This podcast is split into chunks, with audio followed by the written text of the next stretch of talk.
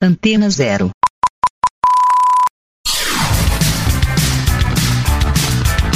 Começa agora na Antena Zero. Let's Go Skate Radio.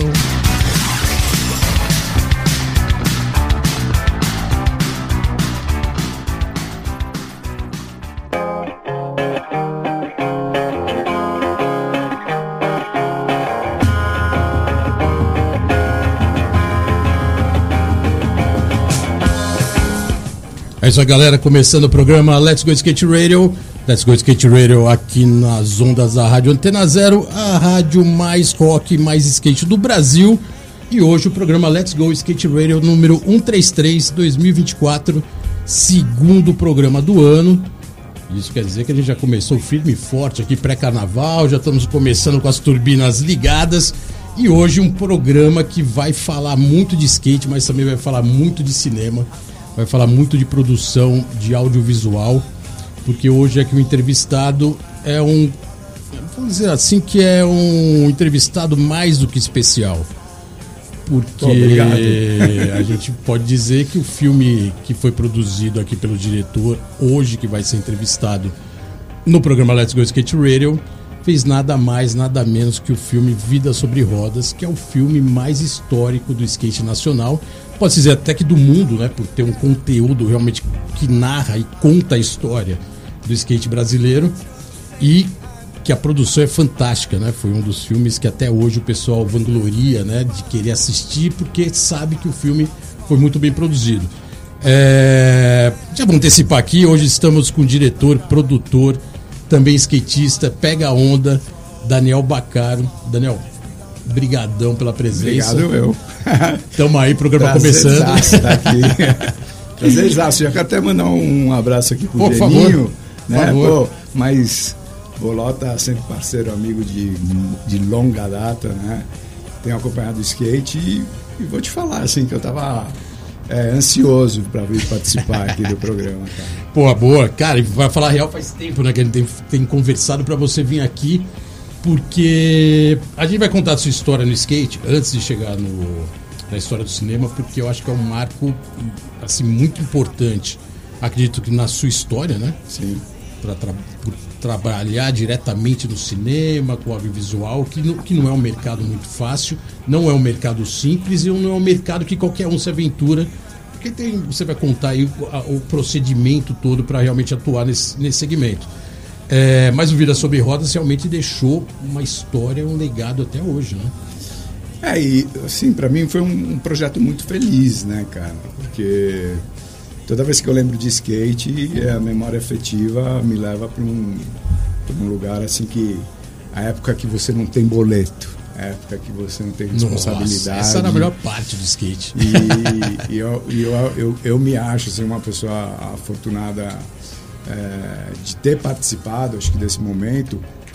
E acho que o Vida sobre Rodas ele, ele nasce disso, né? Ele é, é, é resultado disso, porque eu vejo como uma época folclórica do skate, né? Então a gente estava comentando aqui a primeira vez que você foi na Ultra com o Daniel Burki e tal, e viu o seu Nelson. E, e foi muito legal assim eu, eu, eu poder ser uma testemunha ocular, acho que de, de tudo que, que aconteceu, né? Boa.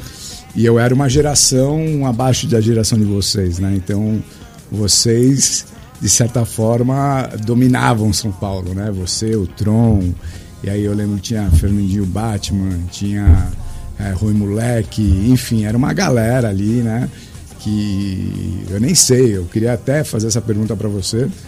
Se eu for quantificar, eu não sei se chegava a duas mil pessoas que andavam de skate, né? Então, era muita pouca gente, ainda é, por muitos era, era, um, era um brinquedo, né? Mas a gente fez parte dessa, dessa, da- dessa época e vocês eram um- um- uma geração que realmente desbravou, eu acho, né? Assim que vocês pegaram ali da década de 70, Wave Park e tudo mais, e vocês desbravaram no Ibirapuera e levaram isso para um, pra um, pra um patamar, né? Junto com a galera do Vertical, Negão, toda a galera do ABC. E a gente ali, os na Ultra, né? Aquela molecada, eu faço uma brincadeira com o filme Cidade de Deus, né? Que tem o Zé Pequeno que manda. Então vocês eram o Zé Pequeno e o cabelo. Vocês, vocês eram a geração Ultra Boys. Né? É, e a gente era aquela geração do. Quando eles falam do caixa baixo, né? Aquela que ia vir depois, boa, né? Boa. Então, assim, foi muito legal. E obviamente o Vida sobre Rodas acho que é um pouco disso, né? O retrato disso. E foi um projeto muito feliz porque ele ganhou o mundo, né? Sim. É, uma das coisas que é, é lógico que quando você faz uma obra, você quer que ela seja vista, que você quer que ela seja compreendida, mas quando você toca as pessoas, eu acho que você fala, pô, deu certo, né? E eu tive a oportunidade de uma vez, eu recebi um convite do PIG e do Petrônio Vilela, nós estávamos em Florianópolis e estava rolando toda aquela aquele evento na casa do Pedro, então tinha o Rossói, tinha o Ed Algueira, tinha toda uma galera lá. E de repente eu recebo uma ligação do, do, do Petrônio falando assim, cara, vem aqui, faz, faz uma sala aqui com, comigo, que eu tô com o Rossói e com, com o Ed Algueira aqui na, Irado. na num restaurante aqui na, no, na Lagoa. Vem aqui, né? Você tá aqui na, na, sua casa, passa aqui, vem ficar com a gente. E aí eu fui lá, nós jantamos, ficamos conversando. E chegou no final da, da do jantar, o Rossói chegou para mim e falou assim: Quero te agradecer. Porque o Vida Sobre Rodas já tinha sido lançado. Né? Já tinha sido lançado. Uhum. E, e, aí ele falou assim: Eu quero te agradecer. Eu falei: Mas por quê? Né? Eu quero te agradecer. Né? Ele falou: Não, eu quero te agradecer porque o seu filme ajudou a contar a minha história aqui no Brasil, nos Estados Unidos. Pode crer. A galera dos Estados Unidos não entendia o que, que eu fazia. Porque ele amava tanto o Brasil. Né? Eles não entendiam o que eu fazia aqui no Brasil, né? E aí ele falou: então com o seu filme, eles entenderam e eles viram tal, então eu queria te agradecer. Me deu um abraço, porra, fiquei feliz pra caramba. Irado, né, cara? reconhecimento, foi né? Uma coisa super legal que você vê, foi quase que um intercâmbio cultural, obviamente, né? Sim. E assim, ele realmente ele venceu essas barreiras, né? O Vida sobre Rodas. Ele abriu o Festival de Pequim, participou do festival em Hollywood. Eu e o Tron lá em Hollywood. Premiere né, em Hollywood, né? Foi Animal, super, né? super legal. Acho que estava o Eda também, tava uma galera. Mas é um projeto que eu tenho muito carinho, né? Eu acho que as pessoas ainda elas estão é, descobrindo Vida sobre Rodas, porque é, é, o que eu comentei com você. É, como o lançamento dele foi nos cinemas, e você tem um evento que é fazer o filme, uma produção que é fazer o filme, e outra coisa é levar as pessoas para assistirem uh, esse filme no cinema. Então, Vida sobre Rodas ele saiu com 16 cópias. Só para você ter uma ideia, na, na, mesma época foi lançado Tropa de Elite 2, se não me engano, que tinham 600 16 cópias, quer dizer, são 16 salas de cinema, é isso? 16 salas de cinemas. Ah, enquanto o outro tinha, tinha 600. 600 salas no é, Brasil inteiro. Do Brasil inteiro. Tá. E foi engraçado porque eu tinha quem, quem acompanhou muito Vida sobre Rodas era o Rodrigo Saturnino. E foi lançado também junto com o Harry Potter. Quer dizer, tinha uma concorrência aí não, de cinema não, é, cabulosa, né? Não, e é engraçado o que eu vou te contar, porque eu falei assim para o Rodrigo, ele era presidente da Sony Pictures, né? Que na época acho que tinha alguma coisa junto com a Disney e ele que cuidava da, da, da, da produção do Vida sobre Rodas. E ele falou assim, eu falei assim para ele, eu falei, mas Rodrigo, você vai lançar junto com o Harry Potter? Você, tipo, ninguém vai ver Harry Potter. Ele falou, meu, você não sabe nada de cinema. Cinema é um evento de família. Todo mundo vai para assistir Harry Potter, vai chegar, vai esgotar Harry Potter, o pai vai estar tá com o filho, e vai falar, e agora? O que nós vamos fazer? Ah, vamos assistir o Vida sobre Rodas. Pode crer. Na verdade, eu não levou, foi meio de carona. É, assim. e aí você vai meio de carona. Só tá. que essas 16 cópias, elas fizeram um circuito. Então ela ficou uma semana em São Paulo, uma semana no Rio de Janeiro. E assim foi pelo Brasil inteiro. Então, ele é um filme que ainda está sendo é, descoberto, uhum. né? Assim, mas ele foi legal porque ele ganhou o mundo e uma notoriedade dentro aí da, da, acho que da galera do skate. Com né? certeza, não, com certeza. E, enfim, eu me divirto. Tanto vejo... que é um filme que hoje muita gente ainda comenta que viu, quer ver novamente. Quem não viu, ouviu, ouviu falar tanto que quer ver. Sim. E às vezes fica questionando onde que tá, que Sim. plataforma que tá tal. Sim. Até porque colocando esse, esse procedimento todo aí que você narrou, de, de passar em sala de cinema, 16 cópias, 16 salas era a linguagem do cinema na época, né? Totalmente diferente do que é hoje. Era né? o formato, né? Você tinha um, você tinha um procedimento, é, todo um, um, uma formato, trilha, né? Sim. Ia pro cinema, que depois ia pro DVD. Que Ele foi bem no Telecine, né? Ele foi logo depois no Telecine. E foi, tá. acho que é onde foi no Brasil, onde foi, assim, teve uma audiência legal, foi justamente quando chegou no Telecine. O Telecine era Telecine Action, acho. Que era um canal específico é, só de cinema. Ele né? tem até hoje. Tem né? até hoje. Até né? hoje. São um canal de canal filmes, cabo, né? tá. se eu não me engano, é Globosat. Tá. E, e quando foi pro Telecine, ele bombou, assim, né? na, na, na audiência. E foi muito legal, acho que foi muito legal de ter, por exemplo, o Guarana Antártica, Banco Bradesco, né? Exatamente. Você começar. Né? Ele teve todo um pré-lançamento que foram dois anos, né? De evento. É, o Festival. campeonato de skate. Sim. E o filme nem estava ainda tava. Em produção, né? produção. Então, acho que também foi fantástico, né? Foi legal. mexeu com o mercado, mexeu com marcas. Você teve patrocínio da Guaraná, né? Guaraná, Bradesco, Bradesco, Oakley. Oakley. É, sim, foi super legal, assim, o projeto. E, e até é engraçado, né? Porque hoje a gente fala muito de licenciamento de música. E na época, eu acho que as gravadoras não, não davam muita bola para como sincronizar a música. E a gente conseguiu fazer meu, uma trilha sonora do Vida Sobre Rodas, ela é fantástica hoje, que hoje seria milionária, assim, uhum. para você fazer. Você tem The Cure, você tem Sex Pistols, você tem Fugazi, você tem, sei lá, 15 licenciamentos internacionais, a ponto da EMI querer lançar um, o, CD do Vida Sobre uma Rodas. coletânea, né? né? Em áudio. Uma né? coletânea. Na época o CD também ainda bombava, né? É, então, Uhum. então assim, foram, foram coisas é, é, legais. Obviamente é um recorte, né? Eu acho que gostaria de fazer o 2 para poder contar a história de, do Rui Moleque, para contar a história meu, de outras pessoas que faziam parte acho que de todo esse bojo, né? Mas é, realmente você tem que condensar e às vezes tem um fio condutor que vai ser ali numa hora, uma hora e meia que você vai fazer a sua narrativa. Mas é, eu, eu tenho como um registro histórico assim desse skate folclórico, assim, isso que é que é o que eu acho que mais me agrada, né? E o, o, o, que é legal também é que você vê ali quatro expoentes, né? O Eda, o Cris, o Sandro e o, e o Bob, que eles começaram a viver o sonho, né? Sim. Assim, eu quando andei de skate, meu sonho era viver de skate. Eu não sabia como eu ia viver, mas era viver de skate, né? E esses caras realmente ganharam o mundo, né? Eles passaram a viver do skate. Então, você tem essa metamorfose ali no, de um negócio man baby para o início né, do, do, do, profissionalismo mesmo, de fato.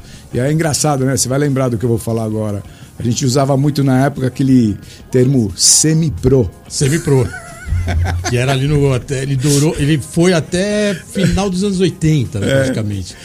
É, é engraçado, né? Semi-pro. Semi-pro, né? Então, é o amador, na verdade. É um né? amador, mas que pode, É mais bonitinho, pode- é, né? um pouquinho- eu sou quase um vamos dizer que o cara é um profissional. pouquinho melhor, né? Vamos dizer que era, era- ele era rotulado um pouco, com um pouquinho mais de base, né? Pois é, pois é. E a gente ouvia muito isso. Então, é- eu acho que é uma época de ouro, assim. O filme ele é de 2010, ele é lançado em 2010, Dez. a produção começa em 2005. A produção começou, se não me engano, em 2004. E aí a gente teve os recursos todos em dois, final de 2006, 2007 e, e foi quando a gente lançou em São 2010. praticamente seis anos Seis captando, anos. produzindo. É, uma produção longa. Lógico que o filme é um longa, né? Ele demanda realmente essa atenção. Mas ele, ele começou com, os, com o foco nos quatro, né? Que você colocou: o Bob, o Eda, o Cris e o Mineiro. Ah, inicialmente, e, de- e ele virou também a história do skate. Isso desde lá do comecinho, dos primeiros rabiscos que você fez sobre o filme, ele já tinha esse roteiro, ele já Ele- era eu- isso. eu- já era contar a história, ou ele, ou ele tava muito. Porque a ideia era, era focar os Ultra Boys, né? Que era Não, focar. e- então, assim, os, é- é- é os engraçado. skatistas que pegaram uma geração ultra de vertical. Ele teve uma estratégia em tudo isso aí, Boa. assim, porque porque o que aconteceu? A gente está falando de uma obra one script, né? Sem Uhum. roteiro. Então, existe, obviamente tinha um roteiro, uma intenção, um- um- uma vontade de traçar um panorama do como era o skate. Tá. Mas o que, que acontece? Geralmente, numa, numa produção dessa, você leva muito tempo para concluir. E na época, hoje, é, principalmente, você está concorrendo com diversas mídias. Então, não sei se você já viu aquele termo de desinformação. Aham. Então a gente fazia o foco que era nos quatro para não perder as pautas e nem alguém roubar as pautas Sim. do que, que seriam, né? É, é, interessante. Então, por exemplo, eu queria contar, antes de eu começar a andar de skate, na Ultra, eu andei muito tempo em São Bernardo. Eu e o Henrique Migliano, a gente era assim, amigos inseparáveis, né? A gente morava no mesmo bairro. Henrique Migliano, mais conhecido como Banana. Querido amigo. E, e, e, a gente ia assim andar muito em São Bernardo, né? São Bernardo, às vezes na KBS, Ribeirão é, é, Pires. Tinha também um Ralph no, no, em Santo André, ali na, no shopping center. Então a gente frequentava o ABC, que é onde tinha uma cena bem constituída, né? Você sempre ver, é, direcionando para o vertical, né? Sempre, sempre, sempre vertical, vertical sempre assim. off-pipe. Eu, assim, como eu morava no centro, eu andava na Praça Roosevelt, dava um uhum. rolê, mas quando você anda a dropa do Ralph, você pega uma parede de 45, para você, você vai lá dar duas, três batidas, valeu e acabou. Então, era muito, para mim, assim, tentar encontrar pistas, né? Tá. E eu, e eu e o Henrique, a gente fazia esses circuitos, né? É, e chegou um momento que veio a Ultra. Mas eu tinha já muita amizade com o Glauco, eu tinha muita amizade com o Sandro, eu tinha muita amizade, é, quem mais? Com o Chile, é, com toda essa galera que tinha mais ou menos a mesma idade. E a gente frequentava, o Orelha, né? Sim. Enfim, a galera que, que, que, que, fazia parte ali dessa cena do. Até porque a do... Ultra ali pegou realmente uma época que foi a transição da queda do skate, né? Que ficou ali no final dos anos 80 para os 90 pistas fechando, né? Sim. fechou a Mas é que São Bernardo sempre foi esse polo público é, que se mantinha, né? Manteu aquela, então, aquela, aquela, aquele roots, né? Aquele uh, core do skate. Eu, eu, peguei, se não me engano. E, a, e abraçava todo mundo, né? Uh, eu, eu peguei, se não me engano, assim, desde, sei lá, 9 anos de idade, que eu ia 10 anos de idade eu, eu, eu, peguei duas reformas na pista. Então, assim, primeiro era só a pista velha, depois veio a pista velha, Tribanks e não sei o quê. e assim foi. E então, quando, né? quando a gente meio que esgotou esse circuito, assim, aparece a Ultra. Né? E foi até engraçado, tem uma história muito engraçada, porque eu, eu, eu e o Henrique, a gente olhou, não sei se foi numa revista, onde foi, que era no número 800. E a gente entrou no ônibus, e desceu no número 800 da Avenida Morumbi. Só que era no número 8000. Nossa, a Morumbi é gigante, hein? Cara, era no número 8000. Aí gente... Três bairros depois. Pô, a gente foi andando de skate até lá, passou a ponte, meu, Nossa. marginal, uma rolê. Na hora que eu cheguei na pista, eu não conseguia nem andar mais, né, cara? Falei, pô, que meu. Achamos, vamos deixar pra Achamos, amanhã. É, e a gente volta no outro dia já com, tipo, traçado ali pela Boa. Santa Amaro e tal ficava procurando onde, onde era o Wave Park, todo mundo falava, ah, que é o Wave Park, o Wave Park. E eu pegava aqui então no, no, na Engabaú, né, na Praça da Bandeira, uhum. e ia curtindo até a outra, era muito mais perto para mim. Né? Pegava a Avenida Santa Maria inteira, né? É. E, e, e, aí, assim, quando eu andei pela primeira vez na Ultra, mudou tudo, né? Porque realmente era o Ralph. Não tinha, não tinha cobertura ainda, né? Não, tinha cobertura. Ah, já tava já. cobertura. Já tava com a cobertura. Boa. E tinha, eu lembro que eu tinha visto um programa do Grito da Rua, o Daniel Burki falando das dimensões, que é, era um Ralph, Ralph era o primeiro que as dimensões no Brasil praticamente, né? Não, ele fala, o que, era legal que eu lembro que ele, tinha uma frase que ele falava assim com as dimensões internacionais. É, não, as dimensões internacionais. Quer dizer, eu vou é. falar até uma correção, porque às vezes a gente fala as coisas meio de supetão, né? Esquece é. de memorizar bem a história. Mas o primeiro Ralph de madeira praticamente de São Paulo foi no Bancários em 83. Até o Yura, que ajudou a desenhar ele lá em Santana e tal. Mas era um Ralph feito pela galera, então era um Ralph Sim. assim, não, core, mas cê, né? Mas você tinha o Ultra realmente chegou com um conceito acho daquela que, época. Acho que é, a questão não era nem a madeira em si, porque a, o, o, Ralph do mapping desse de Santo André era de madeira. Era de madeira também. E o Ralph da KBS também era de madeira, tá. né?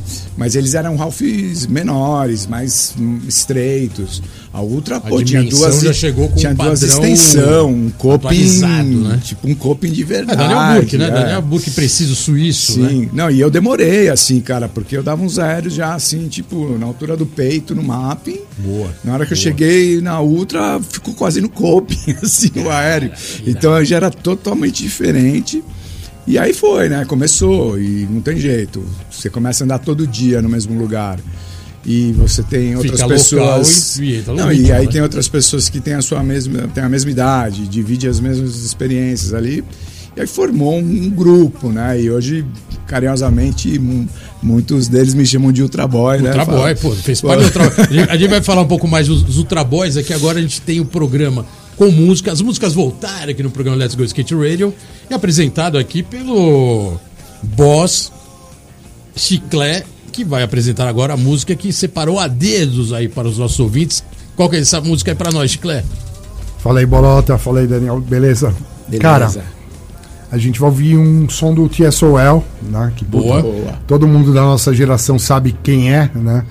Só que a gente vai ouvir um som de um disco dos caras que é muito foda e que ficou passou batido no Brasil, que é um disco chamado Divided We Stand de 2003. A gente vai ouvir o som chamado Sedatives. Puta, ideal pra sair dando um rolê aí nas ruas, cara. Então, beleza, vamos de. TSOL, True Sound of Liberty e a gente já volta. Let's go skate Let's radio, go, skate let's radio, go, skate let's radio, go, skate radio, skate radio. É isso aí, galera. Estamos de volta aqui no programa Let's Go Skate Radio. Let's Go Skate Radio 133 2024. E hoje aqui com o nosso amigo, parceiro, Ultra Boy, Daniel Bacaro, diretor de cinema, produtor. E a gente, antes da música, aqui o Chiclé separou aqui pra gente, um belo TSOL. Pois é. A gente tava falando daquele localismo ali na Ultra, né?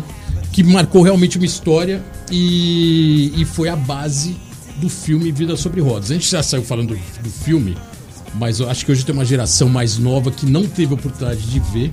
Até porque a gente já tá falando que o filme tem 24 anos, né? Não, tem Oh, desculpa, 14. tem 14 anos. 14 anos. Eh, em 14 anos, a cena mudou assim, radicalmente, né? Tanto na música, no cinema, streamings, não tinha tanta internet naquela época, né? É, até- que até dominava videoparte, tantas- né? Videopartes. E você colocou um, um longa no cinema, como você colocou aqui no primeiro bloco, na, na primeira parte, e ah, hoje muita gente não viu e o filme relata a história do skate, mas com esses quatro protagonistas, né? Sim. Bob, Mineiro, Cris e o Eda, que realmente eram os garotos de ouro do vertical brasileiro dominando o mundo, né? Sim. É... E você tava falando dos Ultra Boys. Você é, você é um Ultra Boy. É, eu sou, eu sou Ultra Boy. Você é Ultra Boy. Você tem Eu sou, foto ali cara. com. com- Não, pô. sempre tem foto sua com a galera, assim, tô- muito nova da Ultra. Eu sou, eu sou e assim, tipo, eu tenho certeza que eu sou, que eu tenho nove parafusos no braço, duas placas. Ah, então você pode competir com o Bob. Então você pode competir com o lá na outra. Então, que tem várias placas, então três você pode competir com cirurgias, enxerto de osso, não tem como, é Ultra Boy mesmo. Isso foi tudo na Ultra? Foi na outra, cara. Caraca, sério? Foi na outra, cara. Eu acho, que, acho, acho que eu quebrei o braço na outra umas três, quatro vezes, cara. E aí entrou na Assim. cirurgia, entrou no. Entrou. E aí foi, foi louco, porque quando eu quebrei o braço, assim, eu quebrei, eu quebrei o braço, depois eu quebrei o braço com um pino, né? Eu comecei a surfar. Aham. Então eu falei assim, pô, já que eu não posso andar de skate, eu vou surfar. Até eu então você não pegava onda. não pegava onda. Tá. Eu começo a pegar onda por causa disso. E aí eu quebrei o braço tentando, fazendo força para subir na prancha, eu quebrei o braço que ainda não estava cicatrizado, quebrou com um pino, quebrou tudo. E aí virou, Estourou tudo. virou um samba, foi outra cirurgia. E quando eu volto dessa cirurgia, praticamente a ultra some, né? Vem plano colo, toda aquela história. E, se eu não me lembro, o Cris pegou as madeiras e fez uma mini rampa na casa dele e tal. Foi, né? Que ele Por um migrou tempo. lá pra casa dele, né? No E- terreno do lado, né? E aí o vertical dá uma, tipo, uma... É quando, assim, a gente é, vê realmente que não, não teria mais essa atividade. É, porque a Ultra ela começou, ela foi, ela é- ela é de 89, né? Então ela pegou aquele auge do skate, né? Que já tava bombando ali, tanto no street, o vertical ainda sempre foi muito forte. E aí, realmente, como você colocou o plano colo no começo da década, ele realmente devasta o skate nacional. Devastou. Fecha essas empresas, fecham novamente as pistas e aí nó- volta o E, skate. não, e você pega assim o vídeo sobre rodas, tem uma, o né? próprio Sandro fala, meu, parei de andar, fui voltar depois na Prestige, quando eu tirei carteira de. também, né? Já é, tirei carteira com o pai, de, de motorista e tal. O Eda foi trabalhar com o pai, o Bob começa a andar na Anhangabaú, tu vai pra ZN. Então tem uma, tipo, uma debandada, assim. Foi, né? foi isso mesmo? Você tava andando, se, se quebrou. Pra suprir essa, essa, essa lacuna, você pegou onda e aí e a outra nesse meio período fechou. Fechou. E aí praticamente É, parou de andar em vertical. esse- esse você, período você meu, particularmente parou de andar em vertical. Parei de, parei de andar de vertical. Tá. Assim, eu- assim ando em bowl, dou uns carves hoje em dia, tô com Uhum. 50 anos tal. Gosto de, de, de, de andar de skate. Gosto hoje mais de concreto e curva. Tá. Tento não me arriscar muito saindo fora assim da, da, do corpo. Mas. Até porque tem vários pinos já, né? Tem que ficar esperto. Mas foi esse período, assim, de meio, a minha transição foi essa. Tá. De quebrar o braço, aí fazer uma cirurgia, quebrar de novo o braço, fazer outra cirurgia. E nessa, assim, a ultra durou seis meses depois e acabou. E você, quando retornou nesse, nesse sentido, é, é o que a gente costuma colocar, né? O skate ele, ele também muda. Os poucos sobreviventes pegam uma nova geração, que é um pouco da Ultra, né? essa, essa nova geração da Ultra, né? que eram mais novos. Como eles eram mais novos, eles também não tinham muito compromisso, como você falou, de pagar boleto e tal, continuaram andando. Sim, né? sim. E particularmente o skate muda em todo sentido novamente, né? Ele muda o formato de skate, o skate eu vai pra que- rua e o vertical até ah, eu rola acho que aquela o história que era uma morte ah, do, do vertical, né? Ah, e não, e- não, e se a- tinha e- muita gente andando de vertical mais. né? E acho que até, tecnicamente também muda muito, né? Tecnicamente E muda, a- eu- o eu- tamanho de roda, tamanho É, de shape, tudo. E eu acho que o Bob faz essa transição muito bem, né, cara? É impressionante, adaptou- se assim, adaptou bem. Se adaptou e assim, olhando, né, assim, é- isso é- são minhas impressões, né? O Bob ele sempre foi o, o, o mais novo da turma, né? Uhum. Então, ao mesmo tempo que a gente tinha aquela coisa de, de ele ser mais novo e, e rolar toda aquela bagunça e, e- e tudo mais, ele também trazia muita coisa que às vezes você aprende aquela história, né? Às vezes o mais novo vai te ensinar alguma coisa que você não espera. Então o Bob ele sempre teve esse quê inovador, né?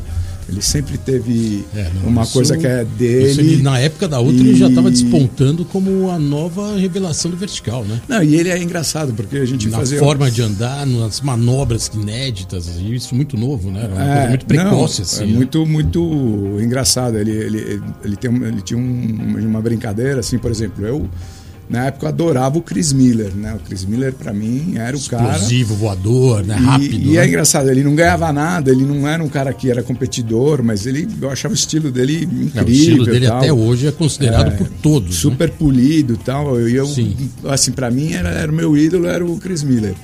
Não era o Rossoy, não era o Tony Hawk. Então tudo ge- gerava em volta disso. Se você chegasse pro Chris Matheus, ele ia falar: "Ah, eu gosto do Hulk. Aham. Se você chegar pro Mineiro, ele ia falar: eu gosto do Rossoy. O Ed, Sim. ah, eu gosto do Rossoy. Aí você chegar pro Bob, e você, Bob, de quem que você gosta? Ah, eu gosto do Bob. Eu quero ser o Bob. então, É ele, é ele no futuro. é, ele, ele já estava trilhando o caminho dele ali, a gente não estava nem se ligando, Pode crer, do que ia acontecer. E então quando vem essa, vamos dizer essa maré baixa aí do skate com o fechamento da Ultra, plano corre e tudo mais, ele faz essa transição e aí eu acho que começa uma revolução, né? Ele Tanto no Street como no Vert É. também, né? Porque o Vert acabou também ele puxando o Sweet Stance, né? cara? é, mas, Foi um negócio bizarro, Não, é né, muito cara? louco, Tanto que ele assim. ganha 95, ganha o Campeonato do Canadá, pois é. praticamente desconhecido, ganha o campeonato de vertical é. no meio da cena americana com todo mundo andando de Switch. Pronto, o cara já nem vem mais pro Brasil, já fica na América e os gringos abraçaram o cara, porque o potencial era muito grande. É, não, e você vê, e, e talvez, né? Tô, tô, tô falando aqui, o Bob com certeza falaria isso com propriedade, mas ele pegou toda essa bagagem dele da Ultra, Com certeza. toda essa experiência Sim, dele da Ultra, Sim. e depois ele ficou praticando em cima de um terreno que era Prestige, que é um Ralph de cimento, que era difícil de andar. Não era um Ralph eh, que te dava assim uma, uma, uma condição de você voar e tudo mais. Não, não era um Ralph perfeito como a Ultra. E também não tinha as dimensões, mas ele se adapta. Ele Sim. vai lá e para ele o terreno é só um, um simples detalhe, entendeu? E acho que ele leva isso pro Canadá.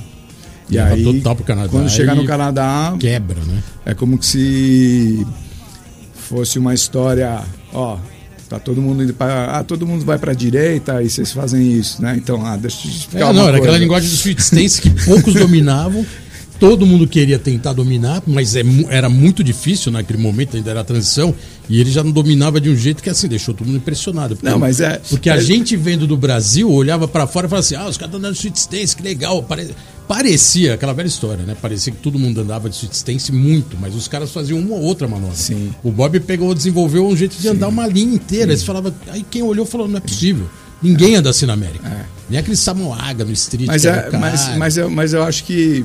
E eu- ele já tinha incorporado esse tipo de skate de uma maneira assim inédita até então, né? Eu Foi- acho que foi um eu bizarro. acho, eu acho que assim é com propriedade, né? Vamos dizer. Com propriedade. E, e- e agora eu tenho assim a, a honra, né? Eu tenho o maior prazer tô- de estar fazendo a, a biografia dele e é um projeto super assim complexo, né? Tem muitos colaboradores, tem muita coisa.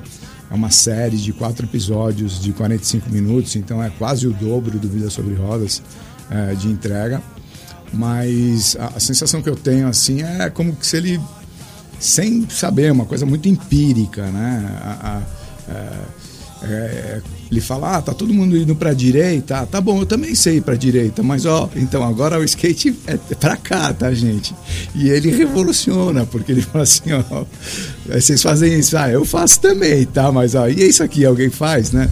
E ele tem isso, porque... Tem, eu- total. Porque, porque é, eu- é, é a, é a tem o- tem um- evolução da mega rampa, é o tem um, um- um- mas tem uma coisa muito dele assim que eu lembro é, um episódio logo quando lançaram aquela pista do de São Caetano que era perto do Passo Fundo Passo o bura- buracão da cerâmica. Buraca- buracão da cerâmica. que era a, Então, a- aí- a maior pista até então, quase da América Latina, né? É, era e- gigante. E aí lançaram essa pista tal. E, obviamente teve um campeonato para promover a pista. A gente foi todo mundo correr lá.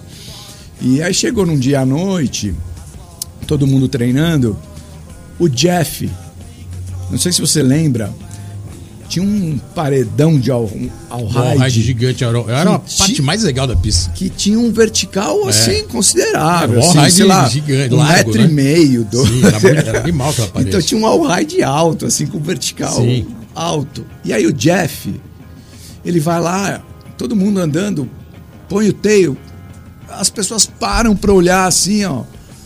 E ele dropa de teio. Aham. Aí todo mundo, não, não acredito, e põe a mão na cabeça tal. Não, não, não. Mas deu, não deu nem um minuto. Já tava o Bob lá de stall. Parado Se for de tempo, de stall. e aí ele vai e dropa de stall. Então, assim, isso pra mim demonstra Não, muito a e natureza e- dele. É, a natureza dele. E o mais louco é que essa parede era um puta ride animal, alto, e poucos droparam essa parede. Eu- até, olha- até o final da pista, poucos tinham dropado a É, parede. talvez outros droparam depois disso, eu não vi. É, depois os, virou, únicos, é, os únicos dois que eu vi Abriu a dropar. porteira, a galera foi. Agora eu também dropo. Depois, os únicos poucos. dois que eu vi dropar foram, foram o Bob e ele, mas e foi engraçado, porque o Bob, acho que ele usava na época aqueles tênis alva, e o tênis é, parecia maior que o shape dele, assim. Uma barca no E ele com aquelas canelinhas finas, baixinho ainda, né? Ele não tinha essa altura toda. Ele fica meio agachadinho de stall assim, a gente, não, não, não. E ele, ele dropou. Então, Não foi de assim, suíte, não, né? não foi de suíte. Mas, cara, eu, eu acho que isso demonstra, assim, a natureza dele, né? De, de, de você... Competitivo, né? Ele é, É. é bem competitivo também, né? Muito competitivo, né? mas ele também é assim, pô, você fez um 540 de back, eu vou fazer um 540 de front. Sim. Ele sempre tenta im- impor, assim, uma, uma marca registrada dele de algo que vai ser É, um, é. sempre um tom acima. Você né? falou que você tá com 50, né? Ele tá com uns 48, mais ou menos. Eles são três anos a menos, 47, 47. 48. Que É, também não é é, idade assim, tão, não é tão novo, né? E Não. o cara anda ainda hoje em alta, em alta performance. E isso ficou muito claro agora, recentemente, naquele evento de Tampa, acho que no final do ano passado, que colocaram o Ralph depois de muito tempo, voltaram a ter um Ralph lá experimental, porque vai ter esse ano o Ralph de novo, compe- com- como competição. Cara, tava todo mundo lá andando nesse dia. Estou falando há cinco meses atrás no máximo o cara andou mais que todo mundo. E dava pra ver na cara dele que ele andou com o estilo Bob de ser, né? Competitivo. Tudo Sim. bem, a galera tá andando bem. Sim. Tá aqui o Tony Hawk, que também a rampa era dele, né? Do Tony Hawk. Tava o Mike Fraser, também old school, mas também tinha a nova generation. Cara, você olha o vídeo do cara andando e fala, meu, não é possível, cara. O cara parece que tá andando com 25 anos de Sim, idade. sim. É um negócio bizarro o Sim, jeito que ele andou, sim. porque Não, a ele- é, ele- competição puxa o cara no Não, limite, e, né? E, e eu estive com ele na semana passada É, a gente foi aqui no Tietê. Ele regularmente anda de skate, né? Então, assim, o Bob se mantém ativo. Se mantém ativo, sim, E- sim, né? Não tem aqueles breaks E ele assim, vai né? fazer Não. sempre alguma manobra que é meio enroscada. Não é aquela que você fala. Hum, hum. Ó, seguinte, ele tá falando, já antecipou, a gente ia deixar pro segundo bloco, mas você já antecipou a palhinha que tá vindo por aí, um documentário do Bob. A gente vai falar mais no segundo, no segundo bloco, porque agora o bloco tá acabando. A gente vai apresentar a segunda música que o Chiclé separou pra gente a dedos e, e a gente vai pra um break e volta, mas a gente vai contar mais Boa. sobre esse novo projeto de Daniel Bacaro pra agora 2024. Chiclé, o que, que tem agora de música aí? Aquela bela pedrada pra nós, por favor. Então a gente vai com outro clássico aí do, do punk americano, o Social Distortion. Opa, boa. É, a gente vai ouvir o- uma, um- uma música deles que tá. Puta, meu, bombou aí, né? Que é Don't Drag Me Down. Só que a gente vai ver- ouvir uma versão alternativa que ninguém tem, cara. Legal. Saca? É uma versão só Antena Zero que Então proporciona é só aqui na. Antena Zero que vocês ouvem uma música inédita do Social Distortion, Don't Drag Me Down. E a gente já volta. Let's go skate Let's radio, go, skate let's radio, go, skate let's radio, go, skate let's radio, go, skate radio. É isso aí, galera. Voltando aqui no programa Let's Go Skate Radio. Let's Go Skate Radio, programa 133 2024, segundo programa do ano. E eu queria aproveitar, fazer um convite que eu fiz também no primeiro programa do ano, no programa anterior, para vocês visitarem no Farol Santander a exposição Anatomia Skate. É praticamente a história do skate está contada lá no andar inteiro do Farol, aqui no centro de São Paulo que é onde vocês vão conhecer a história desde a pré-história do skate, passando pelos anos 70, 80, 90, 2000 até hoje, contando um pouco de cada período e com o aspecto olímpico hoje. E o mais interessante e inusitado, que você vai ver os quartos lá também, é, customizados, vamos dizer assim, de cada década, para você entender a evolução tecnológica também de cada período. Então é isso aí, galera. Todo mundo convidado no, no Farol Santander, exposição Anatomia Skate. E é isso, estamos hoje aqui com Daniel Bacaro, diretor e Boa. produtor. Foi diretor do filme Vida sobre Rodas. Quem não viu, tem que tentar ver. Fala nisso, onde, onde que consegue ver o filme hoje? O filme. Pra ele- quem não tem o DVD, porque hoje em dia talvez nem se tenha mais o aparelho de DVD, dá pra baixar? Dá pra achar algum endereço o filme Vida sobre Rodas? Pois é, o filme ele é distribuído pela Disney. Tá. Acredito que deva ir para a plataforma aí. Tava na Apple TV é, e no iTunes. Ah, acho que tem uma versão pirata no, Você pode colocar no, isso aí? no YouTube. Você pode falar que tem um. Ah, tá lá, cara. Tá lá, não foi você que postou, né? Então tá bom. Então, Ih, vão tirar do ar amanhã, galera. Corre aí, vai ver logo, senão. tá lá, enfim, já há um tempo. Mas acredito que deve ir para a plataforma da Disney em, Tá. em breve, né? Boa. Acho que esse é o caminho. É, Os direitos é, é, ainda é, é, é de. Vitalício é deles? Ou, na verdade, ou contra- contratualmente um dia pode voltar pra você e você comercializar? Sim, assim, a- a- na verdade, é, o Vida sobre Rodas ele foi feito com recursos públicos, né? Tá. E existe um tratado ah, entre essas majors, né, essas grandes empresas de entretenimento, que parte do, do, do, do- imposto é voltado para a produção independente brasileira, para gerar é, conteúdo brasileiro, cultura brasileira e isso ser transmitido. A moeda de troca que eles colocam, né, para viabilizar É aquela essas cota, leis, né? é, acho que é aquela cota que eles falam que tem que ter 30% do- Uhum. de, de- de- de conteúdo brasileiro dentro da grade do- dos canais deles. Tá. Então o Vida sobre Rodas ele vem é, daí e aí tem um formato assim a Disney é, ela é- foi coprodutora né com a Buena Vista International e ela é a distribuidora é, por 50 anos do, do Vida sobre Rodas.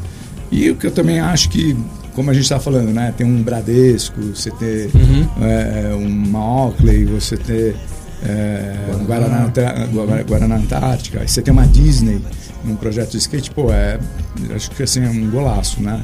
Então acho que é o nosso caminho aí que foi para o mundo muito pela distribuição deles também. É, aproveitando essa, essa parte mais técnica né, do filme, é, a gente estava falando aqui antes de terminar o primeiro bloco sobre essa novidade que você está trazendo é, para esse ano, que não é uma produção também recente, né? Uma produção que, pelo que eu vi, você está produzindo, né?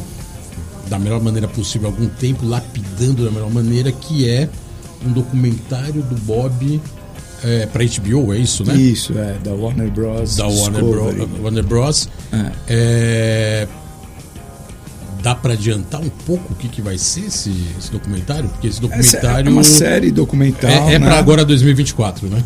Isso, E, tá é, pre- e é a tá pre- história do Bob. É, é uma biografia, né? Uma série biográfica Tá. de quatro episódios, aí em torno de 45, 50 minutos. E obviamente o arco né, narrativo é assim, desde os primórdios e tudo mais. E conta a história ah, do Bob, né? Acho que os feitos dele e tudo mais. A gente entra muito também na questão do comportamento, da psique, né? Dessa coisa competitiva, essa coisa de ele querer sempre fazer algo novo, trazer algo novo. E é uma série que está ficando assim muito legal, né? A gente está na fase de finalização agora, é, praticamente na reta final para entregar. E se tudo der certo, eu acho que ainda nesse semestre deve ir ao, Ó, que irado. Para esse ano mesmo. Irado. Quando a gente fala de documentário e o Vida sobre Rodas foi muito isso, tem que ter muito depoimento, né? E eu acredito que esse vai ter depoimento de várias personalidades, né? É, assim, o que é legal que eu acho do documentário é que você acaba dando voz Aham. para as pessoas que viveram, né? Então você participa, por exemplo, do, do, do Vida Sobre Rodas. Sim. E aí quando a gente vai falar dos Ibira Boys, ninguém melhor do que você que viveu aquilo para contar. Então, é, a beleza assim que eu acho de produzir esse tipo de, de, de obra é que você lida com um, às vezes eventos que você não tinha Uhum. isso planejado ou pesquisado, né? Então você acaba vindo com, com um monte de histórias legais e dá voz mesmo para essas pessoas contarem história. É, tanto do Vida Sobre Rodas quanto do, do, do Bob, a gente está falando de grandes personalidades Sim, né, do skate. Então você tem Christian Rossoy, Tony Hawk, tem o Ben Harper, tem Danny Way, enfim, tem um monte de gente, né? Mas o dele também tem um lado que é bacana, que você acaba tendo ah, aquelas pessoas que ficaram muito próximas, mas que necessariamente não é uma Personalidade, cele- um celebridade e tudo popstar, mais. Então, assim. a gente tem os pais deles, né? Lógico. Super legal, eles trazem um, um teor aí intimista muito grande. Você tem o Valtinho, né? É muito bacana. Os braços direitos. né? Aí você tem o Cris, o Eda, né? Que são né, lendas do skate também, mas que ao mesmo tempo também tiveram do, mas, é, é, aí sempre ao lado né, do, do, do Bob na, nesses acho que 30 anos aí de carreira. Então é, é muito legal, assim, é um mosaico, é um quebra-cabeça assim bem trabalhoso, mas eu estou muito feliz assim com o resultado e espero que agora Mas o, isso que você colocou é interessante, né? Porque ele, lógico, tem todo esse aparato familiar, né? O pai, a mãe, as irmãs e tal. E... Mas ele sempre foi um cara que, mesmo nessa plenitude dele, né? De conquistar tudo, pô, o cara ganhou o Lawrence, né, cara? Porra, na mão do Michael Jordan. Quer dizer, não é um, não é um, um- um esportista comum, né? Por mais que tenha sido no não, skate, ele é um expoente de, de um de esporte ah, que poucos alcançam, né? Para receber um Lawrence é, é difícil. Ele ganhou. Foi o que mais ganhou medalhas no X Games, né, cara? Sim. Recorde de medalhas. Sim. Então, assim, é, ele viu gerações passando por ele, ele viu gerações indo embora e ele continuou sendo o campeão. E ao mesmo tempo ele é um cara que sempre botou muita gente para trabalhar com ele, né, cara? Você comentou, Valtinho, são, são suportes que ele tem. Sim. O próprio Bruninho, né, cara? O Jorge cunhado Cuji, todos- o próprio Jorge. Cuji, da URG. Então, assim, ele tem sempre o- cercado por pessoas que querem fazer esse, esse mundo do skate existir, mas com o Bob trazendo É. essa galera pro holofote junto com ele, né? É, e, na, e na verdade assim, é um- acaba sendo uma decisão inteligente dele porque ele também tem um elo de confiança com essas pessoas. Exatamente, né? exatamente. Então ele, Pessoas ele confiáveis tem, ao lado. Bob é, ele valoriza muito isso, né? Assim de tipo conhecer, saber quem é. Então eu acho que chegar onde ele chegou, você não chega sozinho também, né? Sim, sim. Mas eu acho Mas que por ele... ser um esporte individual, ele é um cara que trilha e, e ele aposta, né? Porque ele é um cara que vai lá e faz a rampa, ele é um cara que foi lá e fez um puta Ralph, depois ele fez um tubo, depois ele fez a mega, quer dizer, ele é um cara que ele com a visão dele como um, um praticante do esporte individual, ele fala, vou montar esse terreno. Não, não, ele tem. esse terreno É, uma, uma coisa é fato, né? O Bob, ele é visionário. visionário. Ele é total, visionário, muito então. E, e é engraçado, assim, porque eu conversando com, com o roteirista, com o Pedro Urize, a gente dividiu o roteiro e tal. E eu queria. Primeira vez que eu fui entrevistá-lo, eu fiz algumas perguntas para ele e aí ele virou e falou assim para mim: Cara, eu tenho que ser muito honesto com você, eu não sei nada de skate. É boa. Eu falei assim: Pô, você tá contratado. Porque é justamente o que eu quero, porque Pra não ser influenciado, Não, e assim- influenciado e influenciador, né? Não, e é legal, porque é uma pessoa que tem uma visão de, De fora. fora, exatamente. E de skate, eu, eu tenho propriedade para falar Exatamente. de skate, né? Então eu precisava alguém que somasse desse lado, que às vezes fosse trazer algo que talvez eu não estivesse vendo, ou enxergando, ou que fosse pensar de uma outra forma. E nesse, assim, a gente fez uma pesquisa muito profunda, né? É, da, da biografia. Acho que passou de mais de 140 colaboradores no mundo inteiro, assim. Então é, é muita imagem. É um projeto que chegou a 140 teras, assim, é gigante. É, e, e aí eu e o Pedro, cara, como discutindo, né? Sempre muito da parte psique, de como que funciona isso, comportamento, é, feitos, ganhos, medalhas e tal. E aí eu falei para ele assim, falei, cara, eu eu tô tentando aqui decifrar, né? O Bob, né? Tô tentando decifrar, tentando entender. E eu cheguei à conclusão que talvez a beleza dessa série é a gente não fazer isso. Não decifrar não entender, porque talvez ele seja incompreensível ainda. O Bob está à frente do nosso tempo. Relatar os né? acontecimentos e cada um tire suas conclusões. É, e ele e assim está muito à frente. Eu, eu, eu particularmente eu vejo algumas performances dele é, é, assim. Passaram 20 anos, eu não vi ninguém fazendo ainda Não, essas performances. coisas ali que não vão ser feitas novamente. Né? Simplesmente E- isso. né? e- não vai ser feito, ponto. e- Só ele fez e acabou. Então talvez, talvez acho que acho que seja isso assim para mim hoje que me conforte, né? É, é, é, nesse nesse aspecto. E cara, Bob tá pintando, tá desenhando, tá ele, vem me falar de uns negócios, e a gente, a gente é super próximo, a série aproximou muito mais a gente. É um, amigo querido pra caramba, um dos grandes amigos que eu tenho. Ultra E- Boy, né? Pô, e- não pode esquecer isso, né? Bob Ultra Boy. mas ele vem com os negócios de blockchain, de, de, não sei o que, NFT. É. E aí umas coisas. pé na modernidade, na- no futuro. no Super, futuro, o cara, né? ele, assim, ele não é que é no, no skate, assim. Então faz muito parte, assim, da, acho que da, da- da- dessa, desse jeito de ser dele, Uhum. de gostar de novidades. Então é um cara que ele busca sempre. né? Vamos dizer assim. É, ele não se, ele não se conforta assim com, com, com o comodismo, Exatamente, sabe? Ele não- exatamente. Ele não fica no mesmo lugar, assim. Eu acho que talvez, não sei, o filme, você vai colocar esse documentário, ou talvez não apareça como você colocou, mas talvez a referência pra ele seja um Danny Way, porque eu acho que chega mais perto. Assim. É, eu não vou Pelo ficar- menos no skate, né? Uma coisa assim de arrojado, destemido, É, eu acho que, acho que quebrar Bob- barreira. Acho que eu, não, eu não vou dar nenhum spoiler aqui. Pô, a só um galera, pouquinho, pô, a galera tem que assistir. Vai lá, assina aí. Mas mesmo dando spoiler, vai querer ver, porque nem, nem assina contando, nem a Warner contando dá pra. Discovery, dá pra né? relatar o- os Pô. fatos, é foda. Eu não vou, eu não vou dar spoiler. Porque antes da, antes da legal. música começar aqui, a gente vai colocar mais uma música aqui nesse bloco. É, eu, eu, assim, vou arriscar, chutar três fatos que ele. Três é, acontecimentos que ele realizou de milhares e centenas, ou sei lá de quantos, que assim. Acho que o looping em Montebalde pode-se dizer que foi um negócio. Volto a dizer, dificilmente alguém vai tentar arriscar fazer de novo, mesmo ele se quebrando Eu, lá. eu, eu não posso falar, meu, Não, meu é. microfone falhou agora. É, manobras na Mega, não precisa nem dizer, né? Que, é, são as coisas bizarras. Pular de helicóptero para tudo que ele faz. É assim, realmente é, é é- é vasto de manobra inédita. Não, eu acho que, eu acho que assim, pra, fora, da, fora da curva. né? Pra negócio bizarro. simplificar, eu acho que assim, é, é uma personalidade singular. Então, Então é isso. Singular, personagem singular. A gente vai falar ainda mais sobre o documentário, mas agora vai ouvir mais uma música escolhida a dedo aqui pelo Chiclé.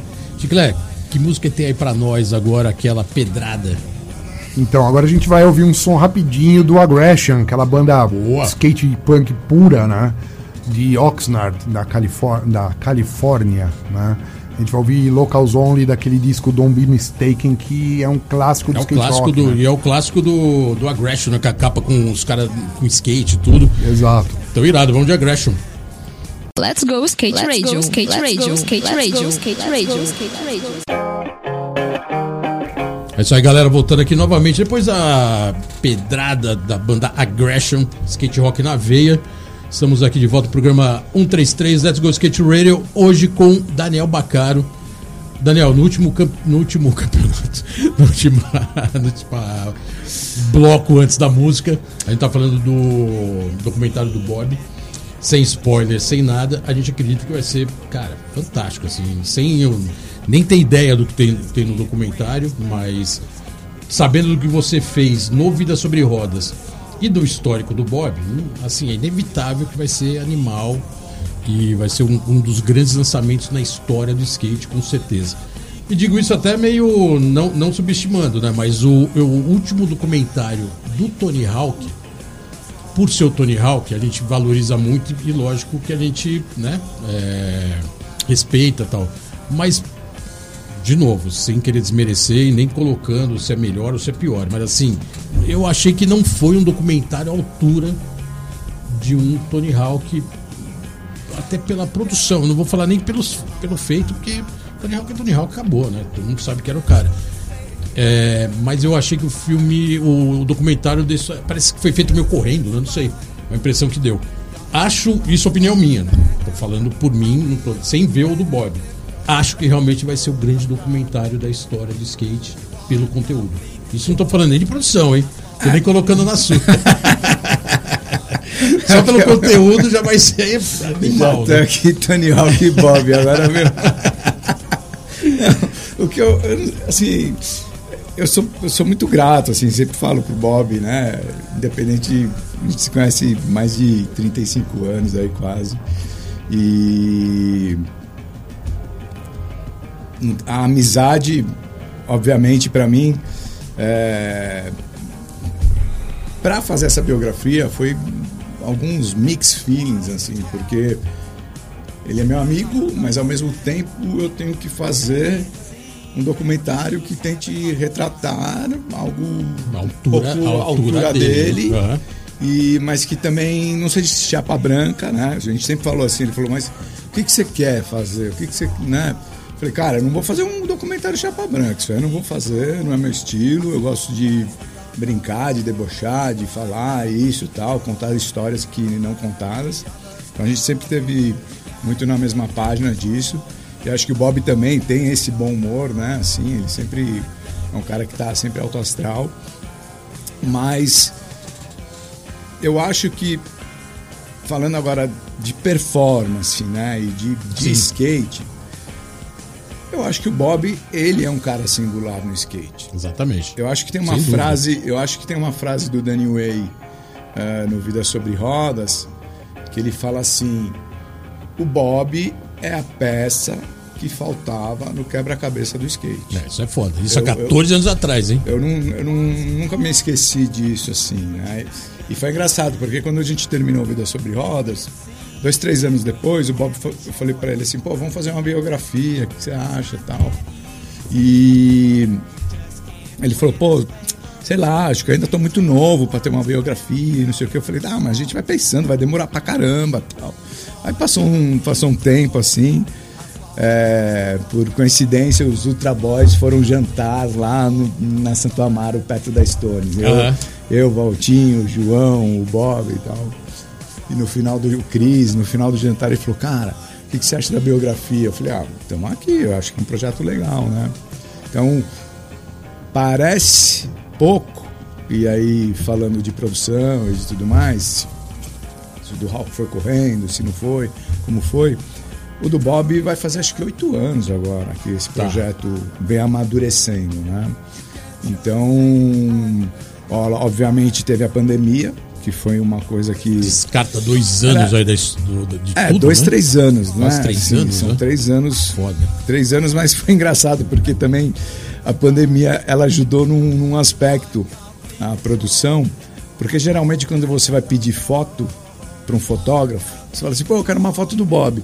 Ele não quer vasculhar lá o armário dele. Pode lá, crer, nunca tem lá. tempo, né? Não tem tempo, tá. não quero ver, entendeu? Não sei nunca vi. Então, cara, eles, ninguém podia sair de casa. Ficou o Samelo e o Tuca fizeram um trabalho maravilhoso. assim. Boa, boa, bem, é bem legal você falar isso. Porque o Samelos é a Tipo, parte do, de. muito assim de pesquisa, De pesquisa. junto. A gente, Boa. a gente correu, o Bruninho também, o Bruno nos Estados Unidos, o, o próprio Jamie. E aí a gente conseguiu tirar essas, essas coisas do armário, assim, né? Tirar esses, esse material, esse acervo do armário. Então, isso tudo foi catalogado, foi tudo, assim, foi muito bem pensado. Eu peguei um método do, do, do, do Vida Sobre Rodas e praticamente que nem aplicativo, né? Você faz aquela versão 2.0. Uhum. O que assim. deu certo ali, você puxa pra Pega, cá. e melhora, o, melhora melhora o que tem que melhorar e, e- e segue. Então, assim, eu acho que o Bob vai ter a história dele, o Tony Hawk vai ter a história dele. Eu, particularmente, é, é, sou, acho que o Tony Hawk, com certeza, é o que ele fez na década de 80, na década Uhum. de 90, assim, ele, ele realmente levou o esporte, é, principalmente o skate vertical, num nível é, progressivo muito alto, né? Assim, Acho que a gente acompanhava muito isso nos filmes do, do, do Stacy Peralta, Peralta. E o Bob levou isso para uma outra potência, né? O Bob começou a fazer coisas é, assim, que são na- não sei nem se, se, se, se- vão repetir né, esses feitos. Ah, então difícil, difícil. Eu, eu, eu, eu defino ele como uma personalidade singular dentro do Sim. skate. Eu ainda acho, isso é uma opinião minha, tá? É, não estou falando nada em relação à série. Eu ainda acho que o, o, o Bob ele ainda não é compreendido. ainda. Eu ainda acho que ele não é compreendido. É, é mais ou menos como você vê. Eu vou fazer uma comparação, e obviamente não existe a comparação, mas só para tentar fazer uma analogia, é o que o Garrincha fazia, né?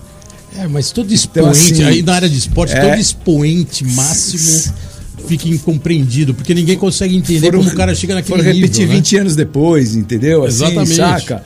Então, é, é, talvez ele, ele tá mesmo, acho que à- frente aí da sua época, né? E, e você vê isso, 10 vezes campeão do mundo, duas de vertical, oito vezes na mega rampa, 30 medalhas, 13 Inovando de o terreno, ouro. inovando É, obstáculo. é, velho, cara, é cabuloso. muita coisa. Cabuloso. Né? Assim, é um histórico, tipo. Ah, mas você ele colocar- tá- eu- eu- assim, sem sacanagem, o Bob é um dos grandes esportistas do Brasil Exatamente, do mundo. exatamente, tá? com certeza. É, É o que eu falei do isso- Lawrence, né? Quer dizer, pra ganhar um Lawrence você tem que ser um expoente aqui, contestavelmente, fora mais ainda, né? Tira, tá tira assim, com o mundo inteiro. tira né? amizade, tira o trabalho, tira Exatamente. tudo. Eu tô falando uma coisa totalmente isenta, que é um cara que ele tá entre os grandes nomes do esporte no mundo. Eu acho que isso que você colocou de incompreendido é porque tem muito esse lado do. Você pegar todos os esportistas, quando eles são muito alta performance, muito campeões, né?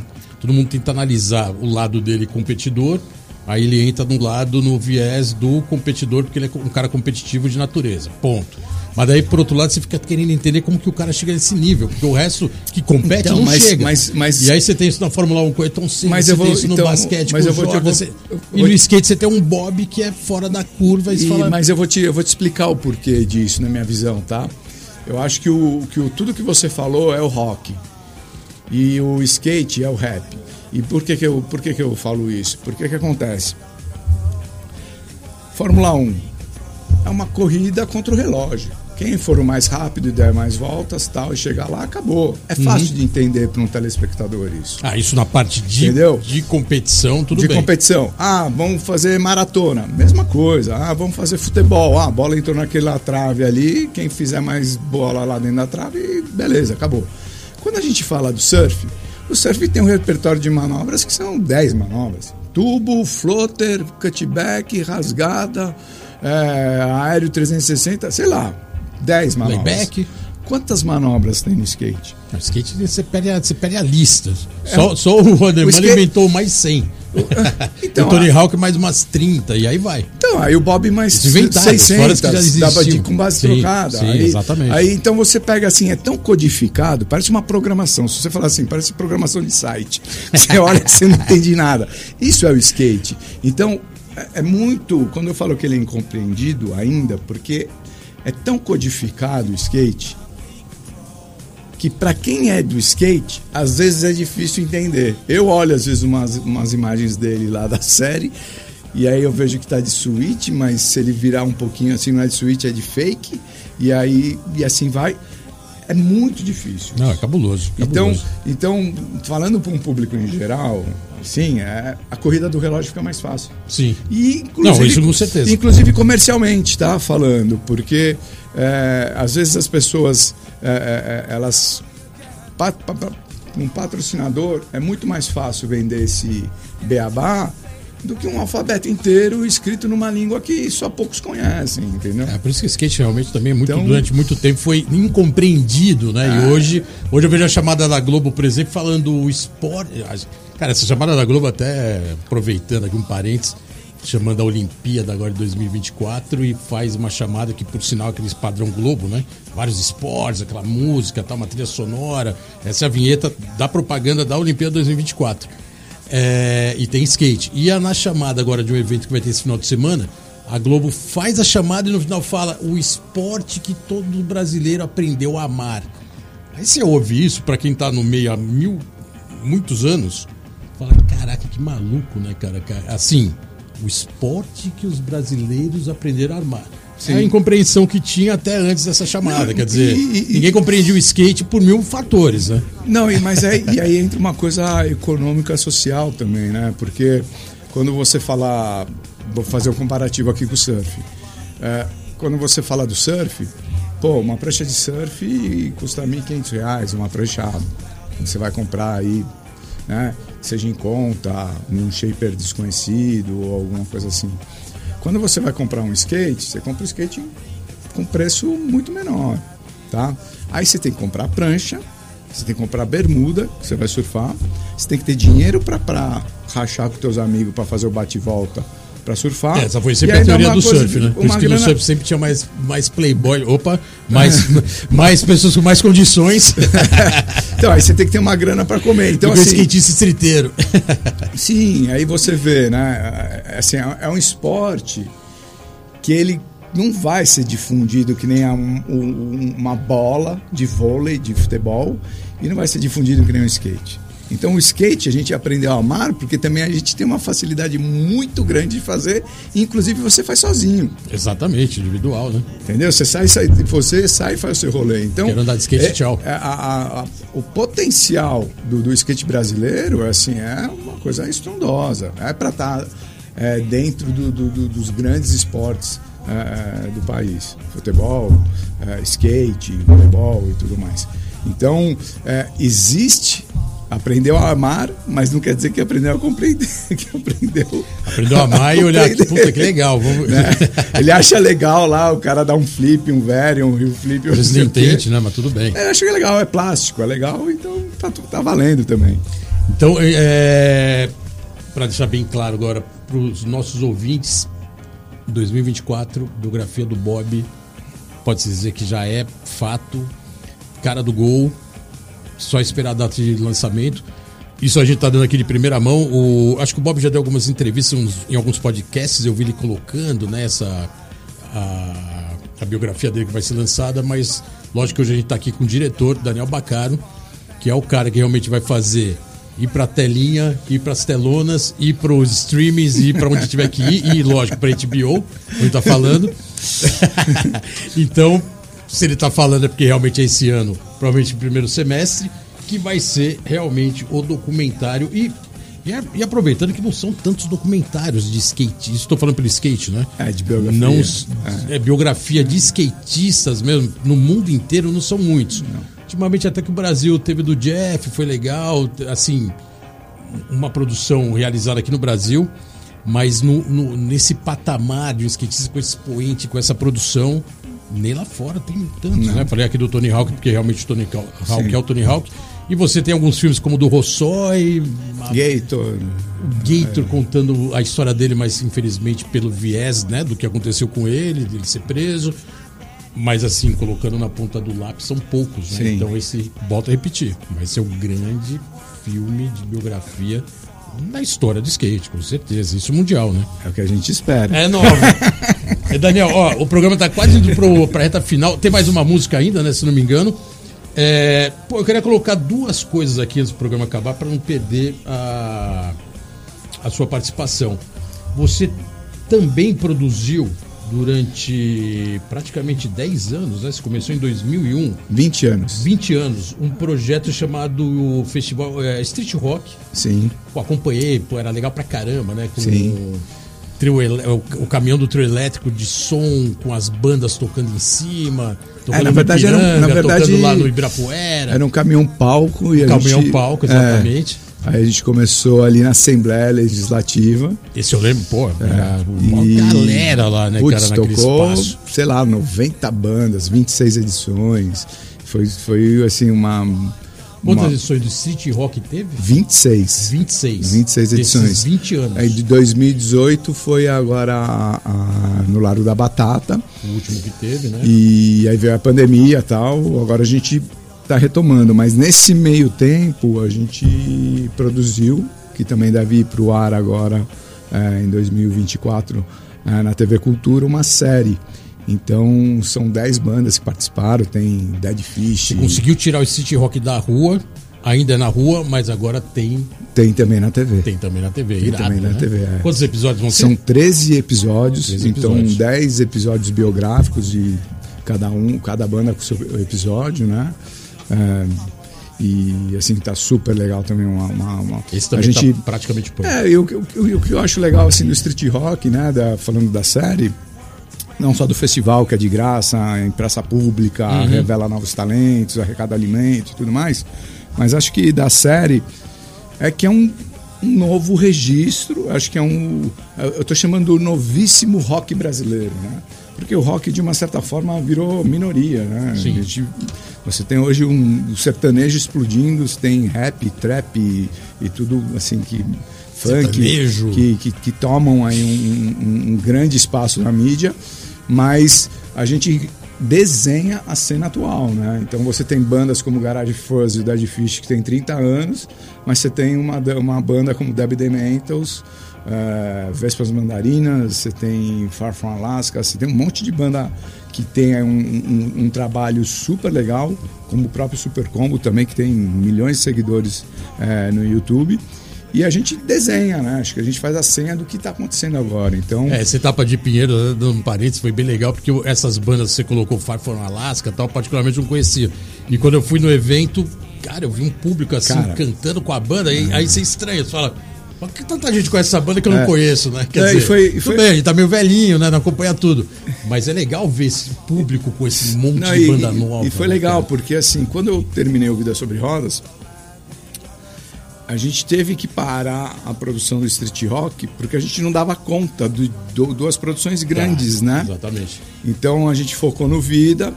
E quando terminou o Vida, eu retomei o, o Street Rock. Ele foi acontecer só em 2018. Quando ele aconteceu em 2018, veio Violet Soda, Dinossauros, Far From Alaska e Super Combo. Já era uma. uma A banda um- já tava bombando. Não, e era um outro momento, porque Uhum. na primeira fase do Street Rock não tinha redes sociais. Tinha um MySpace, alguma coisa assim, Orkut. E não acontecia como acontece hoje.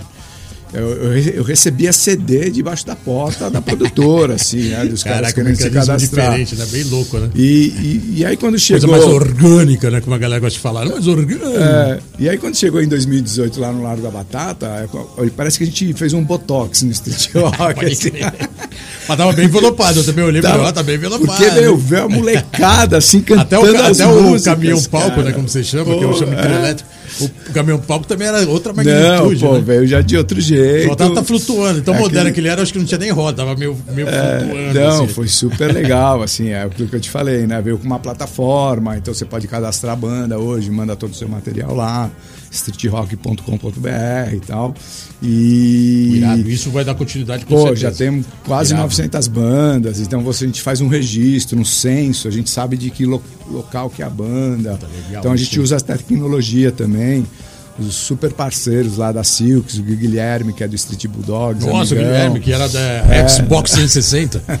Impressionante, né? Então, super legal, assim, o Street Rock vem vivendo um bom momento, com participação do Clemente. Já mandou um abraço pro Guilherme aí, porque ele, ele cedeu na época do Xbox vários aparelhos pra gente colocar em evento. É. E chegou até a sortear uns aparelhos, foi animal. Foi até na Mega Rampa, dos É. eventos. Não, e super legal, a gente teve a participação do Clemente, do, do Di Ferreiro, a presença, com a apresentação da Thaís Lazarin, então foi, foi super legal, assim, a gente tá num, num momento bacana. 2024 aí vai ter duas Porra. produções bem legais. Cara, eu costumo dizer que meio, meio das décadas sempre bomba, né? Porque a gente teve uma pandemia no começo da década, ficou todo mundo meio, né, tendo que fazer o mínimo possível e agora a segunda década de todas as décadas passadas, elas bombam, né? De- do, do ano 4 pra frente. É um negócio muito maluco isso, né? No skate isso aí ficou meio como a gente chamava o ciclo dos 10 em 10 anos, né? Sim. Ele bomba uma década, depois no final, quase no final, na, na, na virada da década cai, aí vai subindo de novo, aí bomba, depois ele cai de novo. Fica um ciclo meio de montanha russa, né? Louco assim aí. Sim. Eu vou até fazer uma matéria em breve sobre isso, vocês vão acompanhar aí. é, porque é meio, é meio verídico. Mas eu, depois eu comecei a perceber que isso é no mundo inteiro. Sim. Infelizmente, são porque as décadas bombam no meio da década em diante. Isso tudo para dizer que agora realmente você está no melhor momento 2024 para 2025, que é o ano que as coisas vão bombar. E lógico, né, cara, com projetos bons como esse, que já eram Vida sobre Rodas, agora com a biografia do Bob e o City Rock, com certeza vai ser novamente uma retomada do seu trabalho no grande mercado, É, é, é, que é o que você já vinha fazendo, né? É, é o que eu espero, né? Porque assim, é, essas ondas desses, desses projetos, são ondas que duram anos, né? Sim, de permanência longa, né? É longa. Isso é legal. Então, é, assim, é uma entre safra que você tem ali e depois você vem uma safra para realmente colocar algo que marque, né? Assim, é, é, é isso que eu venho buscando é, nas obras. Boa. Acho que o Vida sobre Rodas é exemplo disso. Bacaro, brigadão, o programa tá acabando, a gente vai colocar mais uma música aqui para acabar o programa. Queria agradecer a sua presença. Pô, eu que agradeço. Brigadão aí por ter vindo, cara. Eu sei que você tá nesse turbilhão de projetos aí. Eu tô ligado que veio pra cá com a cabeça milhão, saindo de uma reunião ali, cheio de documentos pra assinar e o caramba, eu sei que Tranquilo, isso pega, né, cara? tranquilo. Espero Não, ter uma aproveitado o programa aqui pra dar uma Foi uma relaxada, honra, foi demais. contar a história. Foi demais. E lógico, né, divulgar esse trabalho que com certeza vai estar todo mundo aí, cara, ansioso pra ver, né? Principalmente o, o documentário do Bob. Tá chegando, animal. tá chegando. E assim que liberar e já tiver engatilhado para estrear, dá um toque pra gente. Vem aqui pra gente dar uma divulgada, né, pontual, né, da, Vamos, do lançamento. E é isso, cara. Brigadão. Eu que agradeço, foi um prazer. Parabéns aí pelo trampo. Cara, eu tava esperando vir aqui no programa. Acompanho. O vizinho, o cara mora Pois aqui, é, mora cara. no quarteirão, não vou falar, o quarteirão é grande aqui, né? Mora no quarteirão da rádio. E, e- A e o produtora é do lado, né? E, atravessa uma avenida para chegar no, no escritório. Mais em casa que isso, impossível, né? Pois é, cara. Valeu, Daniel. Brigadão. Obrigado. Bacaro aqui presente hoje no programa Let's Go Skate Radio número 133 2024. O Chiclé vai botar a música pra gente. A gente vai encerrando o programa dessa sexta-feira. Semana que vem tem mais. E o Chiclé agora colocando a última música do programa de hoje. É isso aí, a gente vai fechar com mais uma rapidinha aqui do All Words on Heroin. Boa. Então é isso aí, galera. Brigadão. Tamo junto. Valeu aí pela audiência. Semana que vem tamo de volta no programa Let's Go Skate Radio. Valeu. Você ouviu pela Antena Zero Let's Go Skate Radio. Produção e apresentação: Fábio Bolota e Geninho Amaral.